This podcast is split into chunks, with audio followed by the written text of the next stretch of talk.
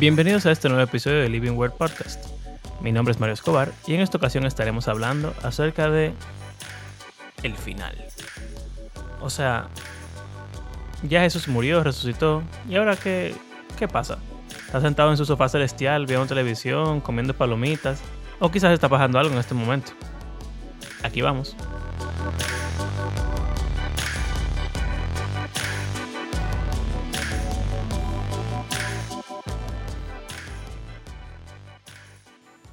Señores, este es el último episodio de nuestra tercera temporada. Y bueno, ya hemos hablado de muchas cosas que tienen que ver con Jesús, desde su nacimiento, desde antes, de pila de especulación, de, de si él iba al baño o no. Y ahora nos entramos ya en, vamos a decir, la culminación de nuestra temporada. Yo soy Mario Escobar. Dragon Ball, Dragon Ball Super. Eh, Abraham Sánchez. Y Andrés Fulcar. Y entonces, bueno, vamos a introducir el tema de la siguiente manera. Jesús resucitó, ¿verdad? Sí, ya vimos que sí. Felicidades. Estamos en Semana Santa. Oh, mañana es domingo, de, resurrección. ¡Ey! Pila de eh, apropiado este tema para, para, el domingo de resurrección. Eso fue providencial, en verdad, porque no no lo habíamos calculado.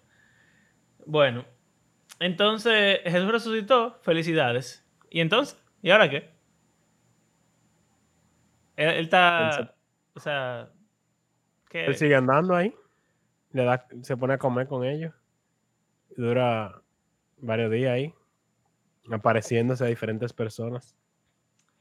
Ok. Vamos a ver, vamos a hacer nuestra, nuestro segmento de cristiano promedio. Si ustedes fueran cristiano promedio y le preguntan, ok, ¿y qué hizo o qué hace Jesús ahora que resucitó? ¿Cuál sería su respuesta?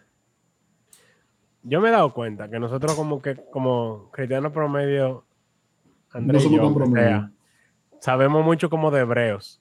Vamos a ver qué va a decir Andrés. Yo creo que va a salir algo, algo de hebreo va a salir. Dale, tú, sabes que yo, tú sabes que yo voy a decir que, Jesús, que el Señor Jesucristo es lo que está intercediendo por nosotros ante el Padre. Como un sacerdote. Como un sacerdote. Así Exacto. Realmente fue lo, que, fue lo que yo fue lo que yo crecí escuchando, ¿me entiendes? O sea, en el caso de nosotros, no es el intento de ser promedio según lo que nosotros entendemos, pero realmente tal vez nosotros tuvimos una, una enseñanza un poquito más profunda, sin darnos cuenta. Ok. O sea que Jesús está intercediendo por nosotros. ¿Algo más? Como que no está en la tierra. Aunque él tiene un cuerpo físico, como que él se fue. O sea que uno lo ve como mm. espiritual. Es verdad. Eso es algo que como cristiano promedio, para mí fue como interesante. Después cuando yo estaba estudiando, que Jesús resucitó con un cuerpo. Eso para mí nunca fue nunca hubo duda de eso, pero después él está en el cielo ahora, entonces él tiene un cuerpo en el cielo, eso es raro.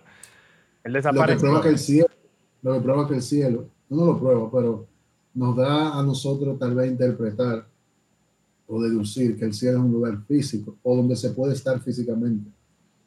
Sí. Correcto. Pero eso Moisés es raro. sube al cielo. ¿Eh? Moisés sube al cielo en, en, y, hay, tres, hay, tres, hay tres individuos con cuerpo físico en el cielo ahora mismo. Uno es el que Abraham acaba de mencionar, el otro es el Señor Jesucristo y el otro es Enoch. No serían Enoch y Elías. Elías, Elías. Enoch, por eso tú acabas de mencionar a Elías. ¿Qué menciona Moisés? Ah, él Moisés subió también. caminando, o sea, antes de morirse, él subió caminando y después bajó. Escuché Elías, perdón. Uno es Elías, el otro es Enoch y el otro es. Bien. O sea que en el cielo. Eso es raro. Ok. ¿Qué es el cielo? Hay gente que cree como que está en el espacio, en algún lugar. Bueno, de hecho, hay una, no sé quién rayo, pero hay como uno de los ateos de la antigüedad, cuando empezaron a estudiar el espacio, dijo de que aquí no está Dios, que sé yo cuánto, y, y fue como... Los mormones, los mormones creen que hay un planeta, creo que es Plutón, un planeta para allá atrás, Ok. que es donde ellos van a habitar. Bueno, Ok. eh, eh, Plutón, el más chiquito Sí. de los planetas.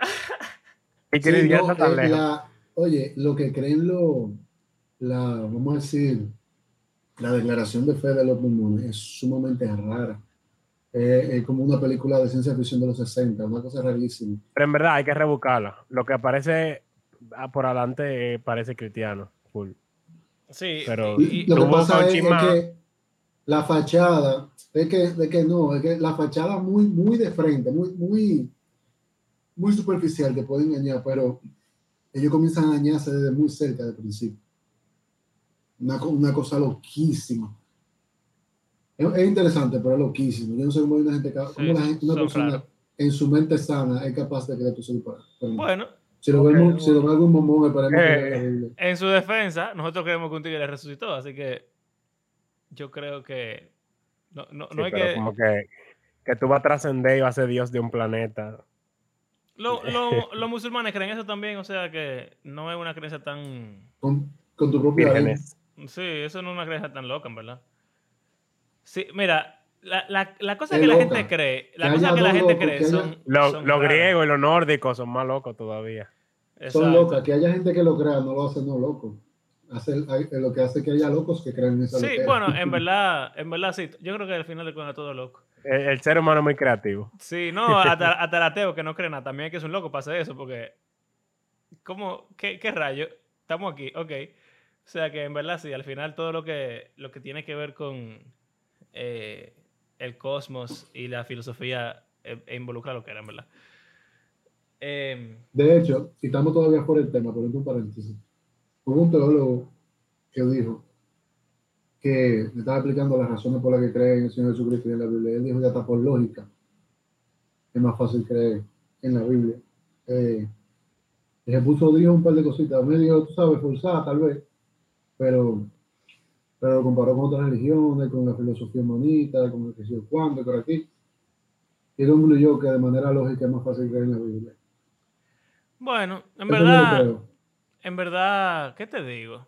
Yo creo que yo oigo, yo oigo mucho ateo y sigo canales de ateo en, YouTube y cosas. De hecho, hoy estaba viendo un video de un ateo ahí. Eh, bien famoso ahora, se llama de Cosmic Skeptic. Eh, es un joven, pero el tipo es duro, en verdad. Y bueno, el punto es que yo me he dado, por lo menos ahora mismo mi, mi conclusión es que si yo no fuera cristiano, fuera ateo. Porque como tú dices, las otras cosas son demasiado... No que esto no sea loco, pero como que la historia cristiana, aunque es loca, no tanto que tiene sentido, simplemente como que por lo menos para mí es buena, es especial. Las demás, la demás como metanarrativas de las demás religiones son extrañas y no son tan esperanzadoras ni tan... Como que al final no tiene tanto sentido. Los hindú creen que, que básicamente se van a convertir en, un espíritu y van a desaparecer. Eso, eso es lo mismo que morirse prácticamente. Yo no sé por qué alguien quisiera eso. Eh, y qué sé yo lo otro de, de los planetas y, lo, y los musulmanes y los mormones y los testigos de Jehová es como muy egoísta y extraño. Y ya las demás religiones antiguas, que son las que quedan, la mitología y eso, simplemente parece una película. Bueno, también el cristianismo parece una película. No sé, es extraño. Ok, vamos a... Nada de esto tiene sentido ya. Mi respuesta de cristiano promedio, si alguien me preguntara qué está haciendo Cristo ahora, yo diría, Él está en el cielo ya. Básicamente. Eso de interceder por nosotros y que sé yo cuánto, son cosas reales que quizá yo hubiera sabido como cristiano promedio, pero incluso ahora mismo, si tú me preguntas, mi respuesta principal no sería que intercede por mí, sería otra cosa. Eh, así que, como que yo creo que mi formación de cristiano promedio nunca, esa parte no fue tan, vamos a decir, tan importante quizá yo hubiera dicho, él está esperando que llegue el momento para volver. Y ya. Que el padre le diga. Bueno. Sí, porque él no sabe, él no sabe de qué. Él está sentado viendo televisión. Sí, viendo, viéndonos nosotros. Bueno, si no está viendo nosotros, el tipo tiene que estar llorando, definitivamente. Tiene, tiene la frente roja de hace tanto con la mano. Ay, qué difícil. En verdad, yo no sé por qué uso este método. Pero nada. Ok. Y entonces, ¿qué dice la Biblia acerca de, lo que está haciendo Jesús? Aparte de que Él está intercediendo por nosotros, y eso tiene que ver con interceder en qué sentido, en que perdona nuestro pecado cada vez que pecamos. Ok.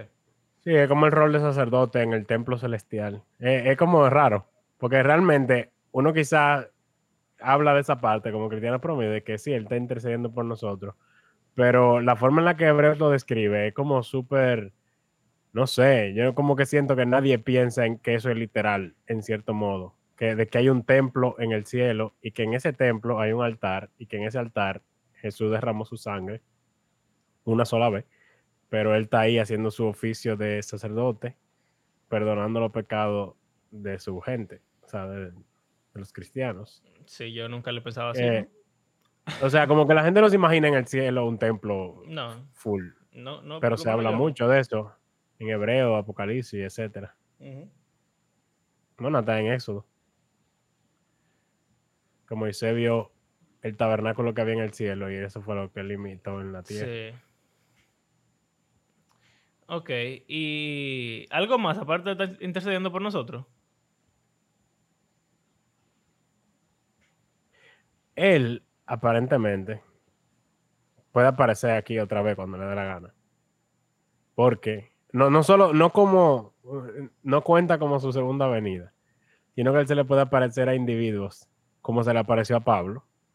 Pablo vio a Jesús resucitado con su cuerpo físico, que se le apareció de camino a Damasco y no solo ahí, sino que Pablo fue a Arabia, no sabemos exactamente a dónde, y aparentemente Jesús le dio su, seminario ahí a Pablo de cómo, cómo cuadrar la Biblia con él, y básicamente enseñó a Pablo el cristianismo, el evangelio, y eso fue Jesús físicamente, después de que ya le había ascendido.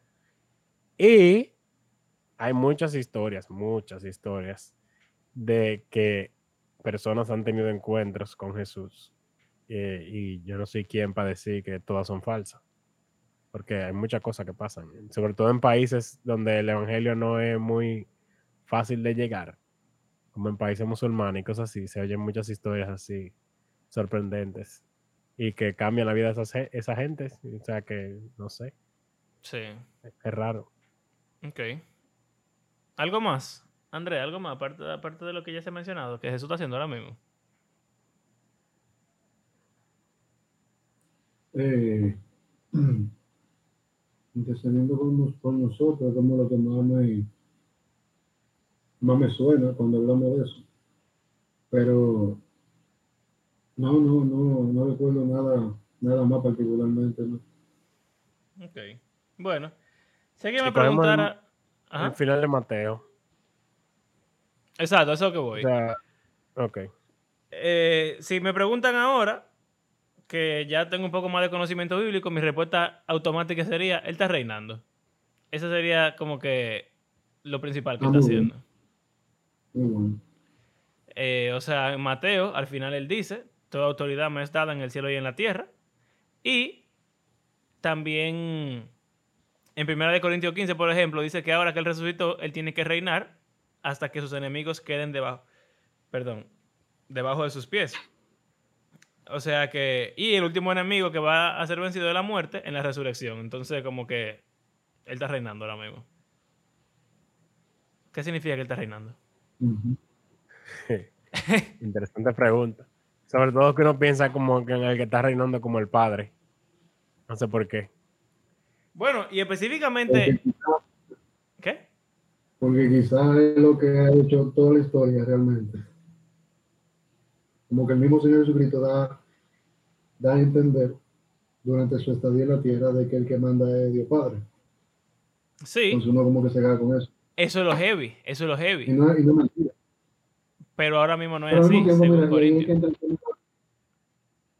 Pero hay que entrar el tema de la Trinidad. Es como que hay que entrar el tema de la Trinidad. Y, y yo lo veo más como el tema de padre e hijo y, de los reyes que aplican en vida y ese tipo de cosas, o de los chairman en, las empresas que son los counselors, pero, pero sus hijos son los presidentes, cosas así. O sea, es como que el Señor Jesucristo está reinando, pero la, y, tiene toda la autoridad.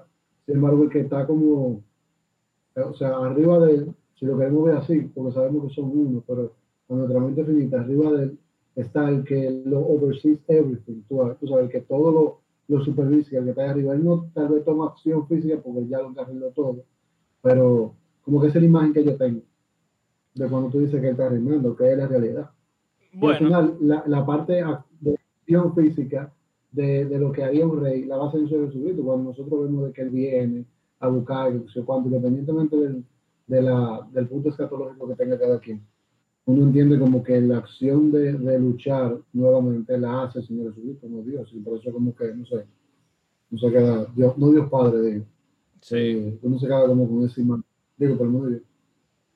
Es interesante que yo creo que así como se entiende generalmente, porque obviamente el Padre es el Padre, pero miren cómo dice 1 Corintios 15, eh, no sé qué versículo es, déjenme ver. 20. Dice, lo cierto es que Cristo ha sido levantado de entre los muertos como primicia de los que murieron. De hecho, ya que la muerte vino por un hombre, también por medio de un hombre viene la resurrección de los muertos. Pues así como en Adán todos mueren, también en Cristo todos volverán a vivir. Pero a cada uno en su debido orden, Cristo las primicias, después cuando Él venga los que, los que le pertenecen. Entonces vendrá el fin cuando Él entregue, cuando Él entregue el reino a Dios el Padre, luego de destruir todo dominio, autoridad y poder. Porque es necesario que Cristo reine hasta poner a todos sus enemigos debajo de sus pies. El último enemigo que será destruido es la muerte. Pues Dios ha sometido todo a su dominio. Al decir que todo ha quedado sometido a su dominio, es claro que no se incluye a Dios mismo, quien todo lo sometió a Cristo. Y cuando todo les ha sometido, entonces el Hijo mismo se someterá a aquel que le sometió todo, para que Dios sea todo en todos. Entonces, es interesante que, como tú dices, Andrés, el Padre sigue siendo como el que no está sometido al Hijo, según aquí dice, porque obviamente el Padre le sometió todo al Hijo, por lo tanto, él no puede estar sometido al Hijo. Pero al mismo tiempo es como si, en vez de verlo como que el, el dueño de la empresa, perdón, en vez de verlo como, como que el, el, presidente y el otro, yo lo vería como el dueño de una empresa que se la da entera a su hijo. Y él le dice como que ya, eso es tuyo. Y él no tiene nada que ver con eso. Obviamente, vamos a decir que es más complicado, pero, pero la analogía que yo entiendo de aquí es que todo, todo, todo, todo, todo, todo está bajo el control absoluto del hijo, 100%. Y cuando se acabe todo en el fin, el hijo se lo va a devolver todo al padre. No sé qué significa eso en verdad, pero de alguna forma u otra, vamos a decir que el padre le entregó todo, todo dominio y potestad al hijo. Que eso es lo que Jesús dice en Mateo. Él dice toda autoridad me es dada. O sea que y, es como parte de su propósito desde que él comenzó su ministerio, de volverse el rey. Exacto. Eh, entonces, eso es lo que él logra al final. Sí. El Señor se lo otorga, como dice el Salmo 2. Exacto. También, por ejemplo, en Apocalipsis, uno ve cuando llega el Cordero y el Cordero se sienta al lado del Padre. O sea que es una función Sí, es como. ¿Qué sé yo? Es extraño.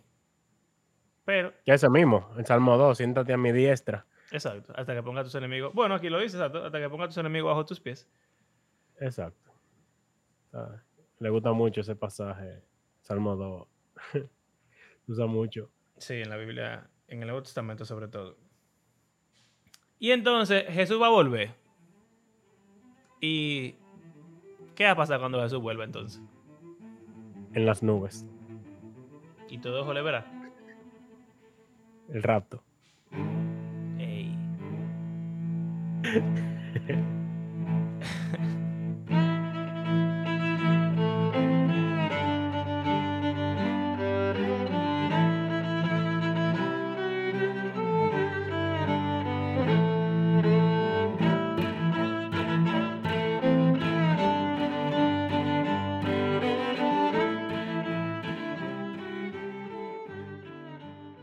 Vamos a ver, ¿cuáles son sus expectativas de el regreso de Jesús?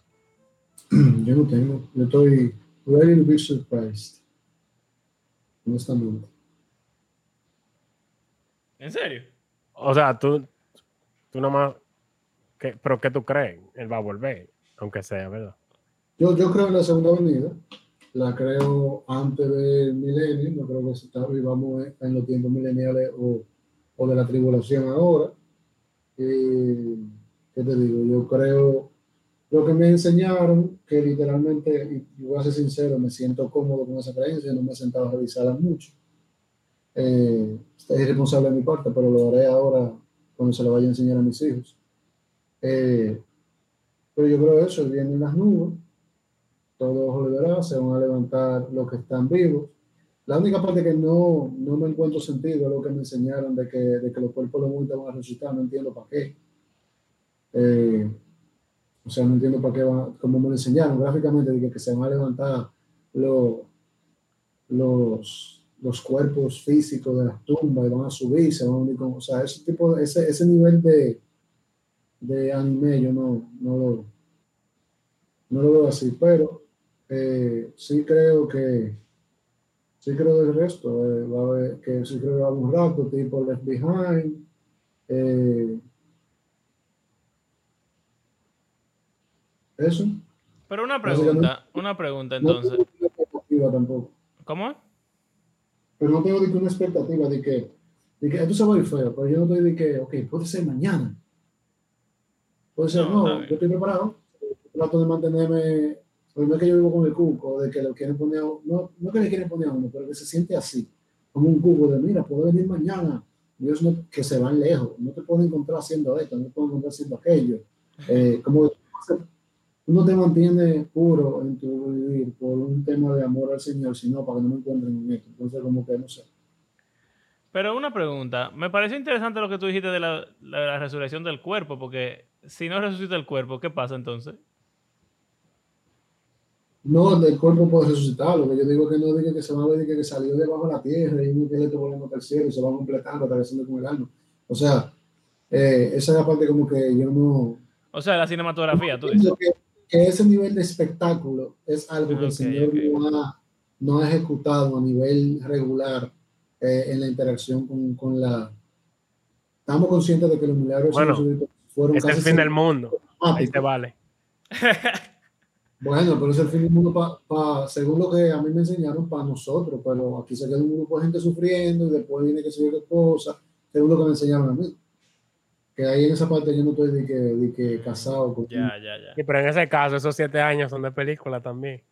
No, de película, que se va a caer todo el mundo, que la gente va a andar huyendo. La real Entonces, va a seguir siendo fértil, va a seguir naciendo gente ahí. Yo no entiendo cómo que va a ser eso. Pero, o sea que, ah, ya yo entiendo. O sea, como en tu postura o en tu lo que sea.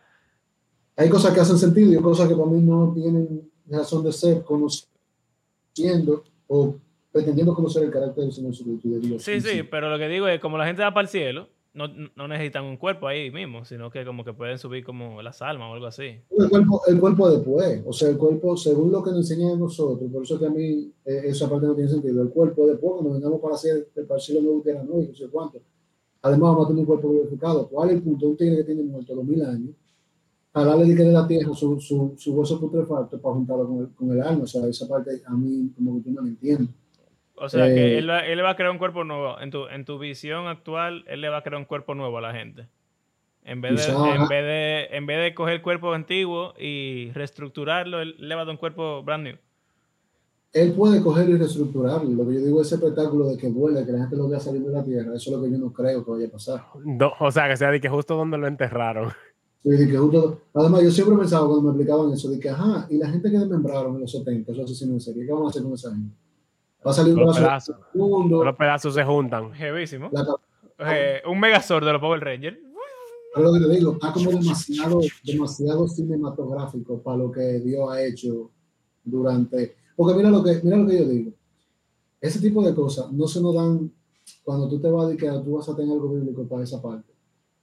Eh, cuando tú miras cosas similares, como la creación, por ejemplo, no te da el nivel de detalle para tú imaginarte de que no, que que por ejemplo cuando se crearon, y fueron, eh, se crearon las aguas debajo de las aguas, sé cuánto, te dicen que se abrió en medio de la tierra un hueco y salió un viaje de agua para arriba, o sea, no te dicen eso. Lo que te da más detalle que es que el Señor que Dios bajó, formó al hombre con su mano, no sé cuánto, y le sopló de vida, ya. Ni siquiera con la mujer, no, le sacó una costilla y formó a la mujer y le... Se fue. Y le sopló de vida. Te que sacó la costilla derecha, la plantó en el... Se fue. No, ya, sigue Él no te dice que sacó la costilla derecha de Adán, la planteó en el piso, entonces le echó tierra, hizo una cadabra. No, no te da. Como que no es el nivel de dramatismo. Ahora cadabra. Fun fact. La expresión ahora cadabra viene del hebreo y significa creo mientras hablo. O sea, Dios. O sea, Dios. ok. ¿Y tú, Abraham, entonces? ¿Cuáles son tus expectativas? Jesús viene y es el fin del mundo. O sea, ¿cómo así? Jesús va a llegar y ahí viene el juicio, la resurrección de los muertos y la institución de la nueva creación. Okay. O sea que todo el mundo resucita y el que no esté muerto es transformado a su cuerpo resucitado, si es creyente, eh, o sea, a su nuevo cuerpo. Y reinarán por los siglos de los siglos. Y cuando tú dices Jesús viene, que tú, él, viene volando, él... En Zacarías dice que él va a caer, va a ser un three-point hero landing en el Monte de los Olivos y lo va a partir por mitad. ok. No, no sé. o sea, no. Que baje con un ejército así y tú lo veas bajando del cielo. ¿Pero dónde? ¿En Jerusalén o en el mundo entero? Si la tierra fuera plana, todo, todo fuera más fácil. ok, gracias. Eh, mi expectativa. Yo tengo una imaginación muy, muy vívida, así que soy quizá lo contrario de Andrés. Yo me lo imagino bien, bien cinematográfico, en verdad. Pero no, todos esos detalles de que de los siete años, que sí, ok, para mí todo eso podemos obviarlo, por lo menos hasta que lleguemos a ese episodio del podcast. Pero básicamente él puede llegar en cualquier momento, él va a llegar y va a ser evidente cuando llegue. Creo que va a venir brillante. Me lo imagino en verdad en el caballo blanco que, que dicen Apocalipsis. Eh, así brillando full. Tipo, otra vez tengo que decirlo, tipo Goku, full así de que... Eh, pero ya eso es más imaginación que otra cosa. Aunque en Apocalipsis sí dice que él brilla y cosas como Dios, pero nada.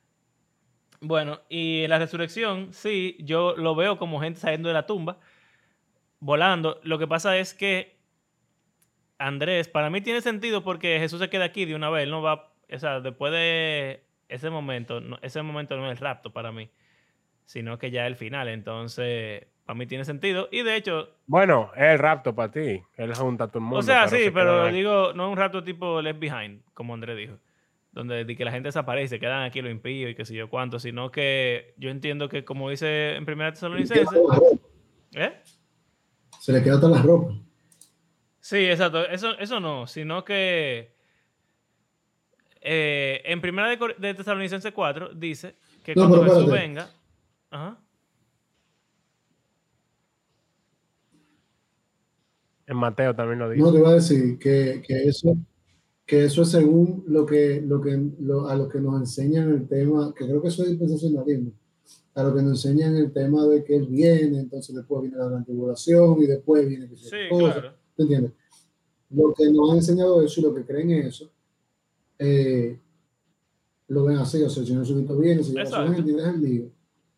Sí, eso es lo que te se digo. Lo suelta a quien dice, a otra gente. Después viene un Armagedón, que es otra parte interesante, de que pelea físicamente con humanos, digo, para defender Israel. Y entonces después de eso, es que se lleva a todo el mundo, no sé si destruye la tierra o se le hace una remodelación, y después nos mudamos todo esto para acá abajo. O sea, como el, el, o sea, que tiene su cosita, pero hay gente que lo defiende. Acá, acá tú sabes, a, a, a, capa y espada. Pero para el que no crea así, es el fin del mundo, como te están diciendo. Exacto, eso es lo que te digo. Como, como esa no es mi postura, para mí es muy fácil ver a Jesús, como dice en 1 Tesalonicenses 4, Jesús en el cielo, en las nubes, y entonces los creyentes se resucitan y se levantan y, y nos encontramos con él en las nubes. Entonces, lo que yo me imagino cuando leo ese pasaje es como que los muertos resucitan y mientras van resucitando, subiendo de la tierra, sea que fueron desmembrados sus miembros, sus huesos, como en Ezequiel, que dice que hay un valle de huesos secos y, y, es muy vívida la imagen en Ezequiel, de que los huesos se pegan otra vez, sale el ligamento, le salen los músculos, le sale la piel y, entonces se llenan del aliento de vida, como si fuera Adán y Eva, básicamente, o sea, así del polvo. Entonces, yo lo veo así, literal, o sea, gente, cadáveres, esqueletos, polvo, parte de cuerpos que van a volver a ser su cuerpo anterior, pero glorificado. Y entonces los que están vivos van a subir también como dice ahí Pablo, y van a ser transformados también, no van a tener que reencarnarse ni nada, simplemente, qué sé yo, van a brillar como Goku también, o qué sé yo. y, y entonces, del cielo, simplemente, o sea, el cielo en ese pasaje son las nubes, dice. Entonces, como que nada, bajan a la tierra y ya, eso... Como que el cielo se junta con la tierra. Exacto. Y ahí empieza ya el fin, la nueva creación, la eternidad.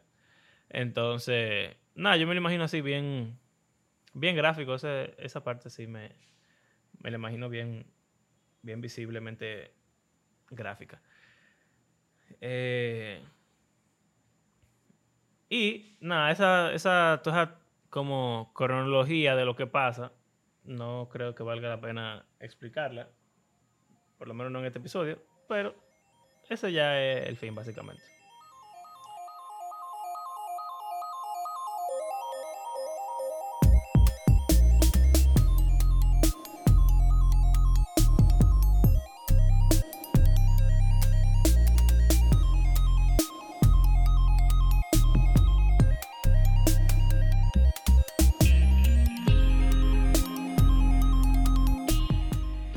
Yo quisiera que habláramos un poco sobre la resurrección del creyente, porque yo siento que como cristiano promedio, yo no crecí como que eso era muy importante.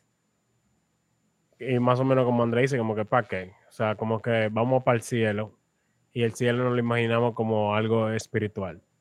Sin embargo, leyendo la Biblia, muchas veces, me doy cuenta que lo más importante para los creyentes y el consuelo de ellos, obviamente está con el Señor, pero es que vamos a resucitar. El que se murió tiene la esperanza de que, o sea, el que murió en Cristo va a resucitar cuando Cristo vuelva y va a estar otra vez con su cuerpo, siendo el mismo, no un espíritu desmembrado. Entonces, ¿por qué será que como que eso no le damos tanta importancia? Yo no tengo problema con que me cambien mi cuerpo como el de Cristiano Ronaldo. O sea, de verdad. No estoy tan apegado a este. ¿eh? Fue una, una remodelación full, no, no hay problema. Claro, porque si vamos a hacer las cosas, vamos a hacerlas bien. en verdad, para mí, para mí es, raro también, como dice Abraham, o sea, en mi experiencia como cristiano promedio, te lo prometo delante de los ojos de Dios de mi mamacita, que yo me imaginaba todo así súper espiritual, como tú dices, y para mí la resurrección ni siquiera era algo literal, sino que era, ¿qué sé yo? Como que el más allá, la vida después de la muerte, pero sin cuerpo, sino que quizá yo me lo imaginaba con algún tipo de cuerpo, pero... pero Fantamoso. ¿Qué, Sí, como, como Gasparín brillante, brillante, así como. No, men. Oh, yo he oído gente que habla como que cuando tengamos alas en el cielo, y yo, ¿eh? ¿Qué? Eso sería... Como un ángel. Esa gente vieron mucho Dragon Ball. Ey. eh, no, o sea, no, no, sin, mira, sin ala y sin, sin brillo, simplemente era como un cuerpo etéreo, men, como tú ves los muñequitos cuando la gente se muere, que es el mismo cuerpo de ellos, pero transparentoso y atraviesa paredes y cosas y vuela. Exacto, una, exactamente, una, proyección astral, exactamente, una proyección astral. Exacto, así era que yo me lo imaginaba. Y como tú dices, Abraham, después leyendo la Biblia me di cuenta de que eso no es nada así, o sea, en lo absoluto. Pero de verdad, no sé realmente. Porque tú ves cuando Andrés dice muchas veces como que esto fue lo que quizá esto no fue lo que me enseñaron, pero fue lo que yo aprendí. Yo quiero pensar que eso fue lo que pasó conmigo. Si yo hablo con, con, con pastores o cosas así, yo veo que ellos también creen en la resurrección corporal. O sea que no entiendo por qué yo no entendí eso. Pero siento que es la experiencia de muchos cristianos promedios que no entienden muy bien cómo funciona eso. Entonces realmente no sé dónde, dónde que está como en el teléfono, que se pierde la información. No sé realmente. En mi caso yo lo entiendo, pero es como, a ver si yo lo explico, porque es que se oye feo cuando tú lo dices, pero yo lo que digo es, ok, nosotros agarramos y fuimos dado un cuerpo que ya viene de fábrica. Dios lo hizo perfecto inicialmente, pero Eva y Adán se encargaron, tú sabes, de, de, dañar el modelo inicial. Los planos del perfecto lo engavetaron y siguió el modelo que ellos presentaron con fallo de fábrica, eh, mientras, iban mientras van naciendo por generación y generación y generación, lo que se va poniendo más defectuoso, más defectuoso, más defectuoso, más defectuoso. Entonces, Hoy en día tenemos un cuerpo, un cuerpo físico defectuoso finalmente, un cuerpo físico que no aguanta el golpe de más de 80, 90 años, que más de lejos llega. Y de buena primera, el Señor le viene a buscar nos da el mismo cuerpo, pero como versión 2.0, como que, como que, ah, no, mira, lo terrenal, vamos a traerlo para acá, pero vamos a ponerle un tweet, o sea, vamos a meterle un boost. Y, y ya, tú estás nítido. Es como que, no sé, como para qué, entiendo, o sea, estamos hablando de Dios, que tuvo el poder de crear todo esto, que, que va a tener que atarse a lo que creó inicialmente, tal vez por, tal vez lo, o sea, obviamente lo puede hacer por, por puro deseo de que él quiere que se mantenga así, como de para, para partir de un momento tener eh, la visión de lo que él pretendía que fuera. Pero de nuevo yo me pregunto cuando yo veo eso, ok, está bien, estamos aquí ya, aquí arriba, pasamos todos esos años, ya estamos frente a ti porque no podemos vivir como Los Ángeles, o sea, porque tenemos que tener todo el mundo cuerpo otra vez. ¿Cuál es? No sé, como que me parece muy cerca de lo que creen otras sectas, pero no es que yo no lo creo, sino que yo me quedo como, cuando me lo explican, yo digo como, ¿y será verdad que, que, el Señor mismo se va a poner, Dios se va a poner a eso? Dice Dios. Lo, de, lo, de la, de lo del cielo nuevo y tierra nueva. Me quedo en el aire todavía entonces, en el cielo de una tierra nueva nos vamos a casar. Algunos dicen que sí, algunos dicen que no. El que dice que sí, dice que y está bien en su matrimonio, dice que es su propia esposa. El que no, dice que no, que con otra. Eh, hmm. Entonces tú vas a tener hijos. Ah, sí, vamos a tener hijos. Ah, nos vamos a procrear en el cielo de tierra nueva. Y eso que llegaron hicieron trampa. Entonces se, se volaron todo. Entonces, como que, no sé. Eso me deja muy aire a mí. Como que no está, nadie está claro ahí no inventen más de ahí. Bueno, yo te digo con lo del cuerpo, de que tú dices que como que cuál es el punto. Primero que Los Ángeles nunca dice que no es que tienen, que no tienen cuerpo. Simplemente tienen un tipo de cuerpo diferente. El mismo Pablo lo dice. Eh, pero en Judas se menciona también. En Génesis 1, al final, después de crear al hombre, él dice que vio lo que había hecho y dijo que era bueno en gran manera, así como él lo hizo. Entonces, ese es el diseño original de Dios, el hombre. Entonces, ese es nuestro estado de perfección, así como Él nos hizo. Ok. O sea que es rescatar, bueno, pero también es una versión como mejorada. Eso es lo que digo, tal vez para, para realmente vivir lo que él había planificado y había diseñado originalmente. Ahí es el único sitio que yo le veo sentido. Es que eso es lo que... vemos, si vemos la historia de Moisés, si vemos la historia de Moisés, Moisés como que medio se glorificó un chin cuando él estaba intercediendo por el pueblo en el monte, que él bajó y su piel estaba brillando. O sea que como que, como que ahí podemos ver que un cuerpo humano normal, haciendo la voluntad del Señor y siendo lo máximo, como era Moisés en su momento, él como que comenzó su proceso de metamorfosis. no sé si eso suena como raro, pero él, el tipo estaba brillando después de estar en la presencia del Señor. Entonces quizá eso es lo que, o sea, ese era el propósito de que nosotros estamos en la presencia del Señor. ¿Eh? él le pasó lo mismo cuando bajó del, del Sí, eso fue. O sea, él subió al monte a interceder por el pueblo después del becerro y cuando bajó el tipo estaba brillando. Y lo mismo pasó cuando bajó, cuando la transfiguración, ya estaba como... Bueno, ahí el que está brillando es eso. no, pero dice que están brillando. No se dice si Elías y Moisés estaban brillando, solamente dice que Jesús estaba brillando. Pero se infiere como que ellos estaban brillando porque como que los cuerpos. Ellos le trajeron, ellos le trajeron, ellos le trajeron el brillo. Exacto. Además, no dice también en algún lado, bueno, uno asume por el tema del resplandor, cuando cuenta alguna aparición de los ángeles, que los ángeles también traen cierto nivel de brillo. Sí. De hecho, eh, en la Biblia los ángeles son básicamente gente que brilla. O gente ya. Cuando quieren. Exacto, cuando no quieren son gente normal y cuando quieren brillan. Pero no tienen alas ni nada de eso, son como, parecen gente en la Biblia. Pero las alas son un toque muy Las alas las tienen los querubines y esos animales rarísimos que tienen, que tienen, pila de pila de ojo en la sala, en el cuerpo y que son rarísimos y feísimos, pero los ángeles bonitos no, no tienen alas, ¿no? Eh, lo que iba a decir de eso de el estado original y lo que Dios quería, esa es la historia de la Biblia, literal. O sea, Dios tiene un plan para el mundo, no funcionó y él lo, quiere lograr otra vez. Porque si tú lees Apocalipsis, al final ¿eh? Un reset. Exacto. Pero un reset sin, que no... Sin destruirlo. Ah, que no tiene... Por completo. Exacto, y que no tiene fallo ya. Mira, en segunda de Pedro dice que así como Dios destruyó el mundo por agua en el diluvio, y ahora estamos en un nuevo mundo, después del diluvio, eh, Él va a destruir el mundo por fuego y vamos a en un nuevo mundo al final. Entonces, es como la idea de que este mundo no funcionó, hay que reestructurarlo, morimos, el mundo muere también de cierto modo, pero lo que queda, el cadáver, resucita y, esa es la nueva creación. Y mira que en Apocalipsis, mira, Apocalipsis hay un árbol de la vida.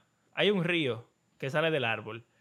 Eh, o sea que hay unas imágenes que tienen mucho que ver con el jardín del Edén. Y es como esa la idea. Es como que este es el Edén. Da el fruto. Ajá, el fruto de la vida. Entonces este es el Edén que, que no se logró. Este es el Edén que, que tuvo que desaparecer.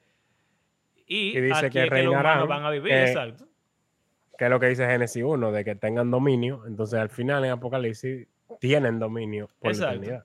Y también mira lo que hablamos cuando hablamos de si los animales van al cielo o no, en Isaías, cuando ese pasaje de Isaías de la nueva creación es lo que Juan está citando cuando él dice que hay un cielo nuevo y tierra nueva. Y ese pasaje de Isaías básicamente lo que está diciendo es que la nueva creación es un jardín del Edén nuevo, donde los animales eh, no se comen entre ellos, donde la gente no se muere, donde, tú sabes, todo es perfecto. Entonces, e, esa es la idea, o sea, Dios creó este mundo, nos creó nosotros para que viviéramos en él. Lo creó bueno. El mundo es heavy, en verdad. Una cosa que para mí fue como reveladora es que mi papá me decía, me preguntaba como que, ¿y, qué vamos en el cielo? Y molestando, él me decía como que, yo no voy a ver televisión en el cielo porque en el cielo no hay televisión, qué sé yo cuánto. Y entonces, y para mí era, yo sabía que él estaba molestando. En ese momento quizá era como, como diría Andrés, algo necio. Pero después, con el paso del tiempo, realmente yo me lo empecé a preguntar, como que si hay una eternidad, no vamos a cenar en la eternidad. Vamos a hacer siempre lo mismo en la eternidad. Pero si tú me preguntas a mí hoy, yo no me quiero morir. Yo quisiera vivir por siempre, como todos los seres humanos. Todo el mundo, o sea, la vida realmente, aunque, aunque es mala en muchos aspectos, la vida es buena y pudiera ser maravillosa. Entonces, como que esa es la idea. En, en Isaías dice que que los años de, su pueblo van a ser como los de los árboles y que ya ellos van a, nunca, van, nunca más van a trabajar para que otra persona lo coma. Como que el fruto de mi trabajo yo voy a poder disfrutarlo y yo voy a poder vivir en esta tierra y, como que estar y disfrutar de todo lo que hay aquí por siempre. Y para mí eso, eso sí es heavy, tú sabes. es interesante porque como cristiano promedio, yo tuve un momento también que me preguntaba así, como, pensé en la eternidad, le funde el cerebro a cualquiera. Si, tú lo piensas por mucho tiempo. Sí, esa pregunta que hizo Andrés, por ejemplo, de la, la, reproducción y eso, es complicado realmente y no hay respuesta para eso en la Biblia tampoco. Eh, pero, eh, como que antes, yo me imaginaba, y como mucha gente he oído, o sea, hablando con diferentes personas, se lo imaginan, es como que la eternidad es un culto de adoración en el cual todo el mundo está cantando Exacto, por siempre. Frente al Señor y postrándose delante de Él. Y, como que ya, como que el Señor está en el medio y estamos toditos a su alrededor y estamos toditos arrodillándonos y cantándole por la eternidad. Eso es una pila de eh, en verdad. O sea, como que al, principio. no, no, no, honestamente. Así era que yo me lo imaginaba, men, de verdad, literal. Y. Todo con un arpa. O sea, suena bien, suena heavy, pero vamos a decir que suena heavy por 100 años o por mil años. Pero la premisa básica de la Biblia es que la vida es eterna. Entonces, vamos a durar 10.000 años solamente mirándole a Dios. Y ni siquiera, si tú te pones a pensarlo de una forma más lógica, con tantos millones de cristianos que han habido en la historia y de santos de la iglesia, no vamos a poder ver, nada más como, como 100 gente van a poder ver a Jesús y a Dios. Porque, ¿qué tú crees? ¿Que el, el 7, el 7 billón de personas va a poder ver a Jesús a, no sé cuántos kilómetros de distancia? Una, una pantalla, no lo van a estar O sea, eso no tiene mucho sentido, en verdad. No, ni siquiera, si es así, ni siquiera vamos a poder estar con Dios físicamente. Tiene más sentido que podamos vivir en el mundo, que podamos andar, que Jesús tenga algún sitio que podamos ir a verlo y, y que podamos vivir la vida como, como él, él la diseñó. Pero también tiene que ver con el concepto de que, que glorifica a Dios y como que cómo es la, que es adoración.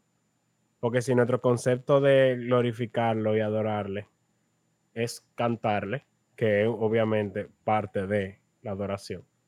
Pero eh, creo que Jesús Adrián Romero una canción que dice, mi obediencia es mi mejor adoración. o sea, vivir, vivir una vida en obediencia al Señor es una vida de adoración.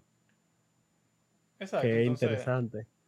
Para mí, para mí realmente después de que yo lo, lo entendí así, realmente ahora el cielo para mí es emocionante, honestamente. Porque... ¿Y eso no te hace sentir como egoísta? Como que tú quieres placer para ti. No, en verdad no. Honestamente. O sea, yo pregunto porque hay veces que, no sé, yo me he sentido como, o sea, que puede ser lo que tú estabas diciendo ahorita, de que no es lo que te enseñan exactamente, pero es lo que, como que con lo que tú te quedas. De que si tú estás disfrutando algo como que eh, carnalmente, por decirlo así, es malo. Como que el placer espiritual debe ser como como que trasciende las emociones, no sé, como raro. Honestamente, sí, yo, yo entiendo, pero y mira, después de que me casé, mi esta convicción es mucho más real de que cualquier cosa que uno disfruta, para mí casarme ha sido una, una gran bendición, honestamente. O sea, Carla y yo nos llevamos súper bien, nos reímos pila juntos, casi no peleamos eh, comer juntos es algo especial. ¿Tú entiendes? Una película, qué sé yo.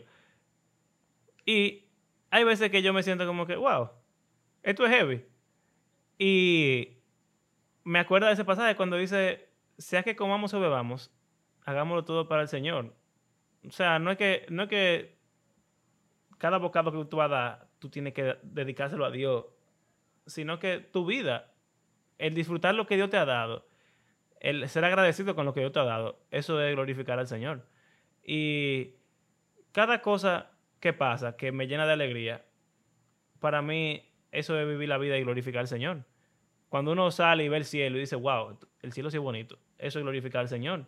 Pero también cuando uno disfruta con amigos, cuando uno habla, cuando uno ayuda a otra persona, también eso glorifica al Señor. Entonces, eh, aunque entiendo esa, esa, forma de pensar y la, la tuve por un tiempo, realmente eso, yo creo que eso limita la forma en la que uno puede glorificar al Señor. Y si Dios es infinito y, multiforme, yo supongo que también la forma de glorificarlo son infinitas y multiformes. Y, si Él le dio a Andrés el don de tocar música y ser un músico duro, pues entonces yo creo que la forma en la que Él más va a disfrutar a Dios, quizás, una de las formas en las que Él más lo disfruta, será a través de la música, pero quizás hay alguna persona que le gusta la poesía y, su forma de glorificar a Dios va a ser escribir.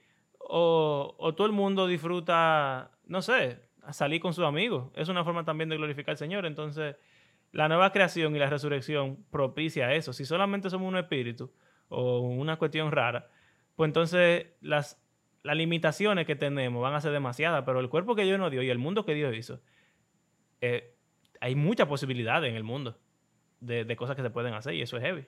Como glorificar a Dios viendo Instagram. Hay gente que ese es su hobby. ¿Cómo es, Andrés? Que eso es lo que yo digo, que tal vez el tema del cielo nuevo tierra nueva, o tal vez no, lo más, lo que lleva más a la lógica que el cielo nuevo tierra nueva sea, ok, vamos a vivirlo ahora, versión Dios.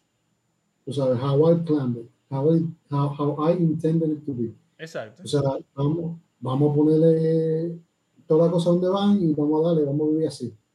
Eh, de hecho, ahora, bueno, esto tal vez es un spoiler, pero ahora que yo vi WandaVision, yo dije, wow, qué heavy sería si el cielo no hubiera tierra nueva, sería así. O sea, una semana en esta época, otra semana en aquella. No sé. Realmente, ahora que tú dices eso, cuando yo fui a Disney, yo fui a Disney grande ya, hace como cuatro años. Y para mí lo mejor fue ir a Epcot. Aunque quizás el parque más aburrido en cuanto a atracciones de, de juego y cosas. Pero era demasiado heavy caminar par de metros y llegar a otro país, ¿tú entiendes? Para mí eso era fila de bacano. Y, y sentirse así, como que en, cuando uno va a Alemania, por ejemplo, uno entra a una taberna y es una cosa así de estilo, estilo feudal, como que eso, eso era heavy, ¿tú entiendes? Hay un pasaje que dice como que la gloria de las naciones estará en la Nueva Jerusalén. Sí, en, en Apocalipsis 21 dice eso. Ajá.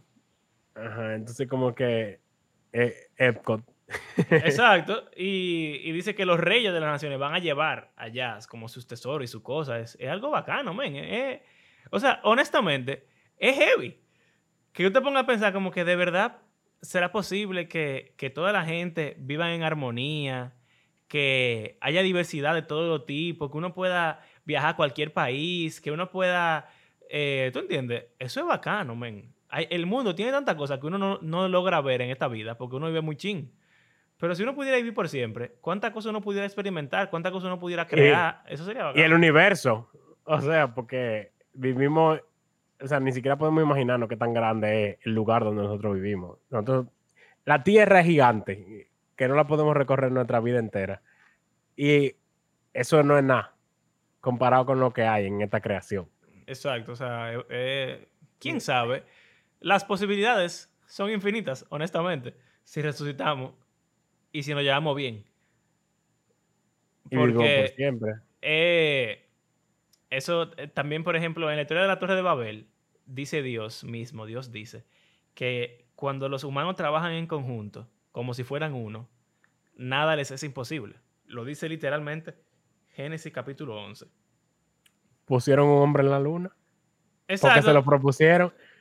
Eso es increíble. Men, tenemos poderes duros los humanos. Hacemos cosas bacanas, de verdad. Y cosas. Yo te enseñé una vez, el otro día, como que hicieron carne en un laboratorio. Exacto. Uh, ¿Quién sabe? Un filete. ¿Cuántas cosas uno puede inventarse, men? O sea, uno, piensa en el futuro del carro volador y qué sé yo qué. Honestamente, los humanos hemos hecho cosas que son inimaginables. Y Andrés dijo que, que es trampa si los chamaquitos nacen en el cielo. Yo entiendo esa, eso, y en verdad la reproducción celestial para mí es un tema que ni siquiera yo lo puedo pensar, porque eso no tiene sentido. Pero, pero eso pensarían también otros ancestros de nosotros. Antes la gente vivía sin, sin bombillos, sin internet, y nosotros llegamos aquí y estamos disfrutando de todos los beneficios de todo lo que los humanos han hecho por los últimos 6.000 años. Y, y quién sabe a dónde rayo vamos a llegar en 10.000 años, en un millón de años, en, en 300 millones de años. ¿Quién, ¿Quién se puede imaginar cuántas cosas pudieran pasar si con la misma energía y entusiasmo que creamos cosas como la bomba atómica para destruirnos mutuamente, porque somos unos ñames y el pecado nos, ha destruido la existencia. En vez de usarlo para energía o sea, eléctrica. Bueno, pudiéramos hacer de todo. Cuando lo usan, crean el tema de Chernobyl y lo que pasó en, Japón, o sea que como quiere malo. Exacto, pero, imagínate que pudiéramos todos los guionistas de cine y de, de serie de televisión concuerdan en que si duramos por lo menos 100 años más juntos, nos vamos a desaparecer entre nosotros. Exacto, eso es lo triste. El único que, el único que trajo un extranjero para eso fue Marvel, que trajo a Thanos, pero el resto dice que somos entre nosotros. Eso, eso es así, entonces imagínate que, que podamos vivir juntos sin tener que destruirnos. Eso es lo que Dios quiere. Entonces, para mí tiene sentido. Y de hecho, eso hace que la misión de la iglesia sea mucho más importante. Cuando Jesús se fue, él le dijo a la gente, a los discípulos, yo tengo autoridad, por lo tanto, vayan y hagan discípulos, enséñenles que hagan lo que yo les enseñé. Así que mientras estamos aquí, Jesús está reinando ya. Jesús ya está intercediendo por nosotros. Nosotros somos ya parte del reino de Dios. Y si realmente vamos a resucitar y vamos a ser parte de esta nueva creación que el Señor va a hacer, pues entonces, con más razón deberíamos hacer lo que Jesús nos dijo que hiciéramos. Comenzar a vivirla desde ahora, porque también es lo que uno va a hacer la nueva creación. Uno va a pasarse hablando de Jesús y lo que él hizo. Y, o sea, eh, la historia de la Biblia va a seguir siendo parte de nosotros por la eternidad, porque esa es la razón por la que vamos a estar ahí. O sea que nosotros, como creyentes, ya somos una nueva creación, dice Pablo.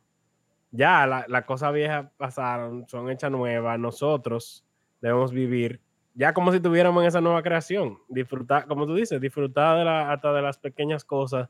Eh, y vivir, o sea, vivir glorificando a Dios, no solamente yendo a la iglesia y leyendo la Biblia y orando, obviamente eso es parte importante, pero, o sea, ya nosotros estamos viviendo como nueva creación.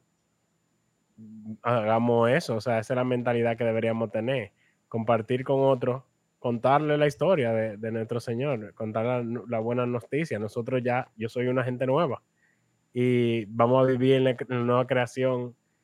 O sea, eso es para mí es una loquera, como dijimos al principio. Es una locura, de verdad. Pero de toda la locura que todo el mundo ha dicho en la historia de las religiones y de la humanidad, para mí esta locura como que tiene sazón, señores, de verdad. o sea, es una historia, es una historia que cuando, que cuando yo la pienso, yo digo, mira, como que inspira. No es nada más te moriste y está en el cielo, bla. O no es nada más reencarnarte para después desaparecer. No es nada más te moriste y ahora tú estás peleando eternamente en Valhalla. Aunque eso pudiera ser heavy. Pero. y comiendo. Y comiendo, y comiendo carne todo, en la mañana y, peleando en la noche, que yo. O sea, realmente esta historia. Mierda, es, es algo que yo quisiera. De verdad, yo quisiera que fuera verdad. Y si es verdad, pues entonces yo quisiera ser parte de ella. Entonces, no sé, es heavy. Mientras tanto, estamos esperando que eso pase. Y si realmente lo creemos, pues entonces vivimos lo más parecido a eso posible.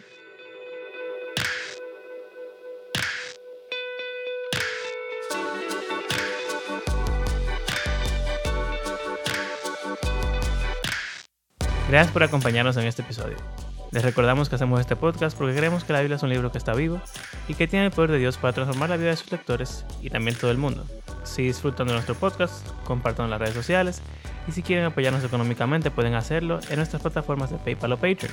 Oficialmente terminamos la tercera temporada acerca de Jesús y vamos a estar hablando acerca de temas variados mientras inicia la cuarta temporada. Si tienen alguna sugerencia pueden compartirla directamente con nosotros o por las redes sociales. Y como de costumbre, gracias a cada una de las personas que ha convertido nuestro podcast en parte de su rutina semanal. Será hasta la próxima. Hasta luego.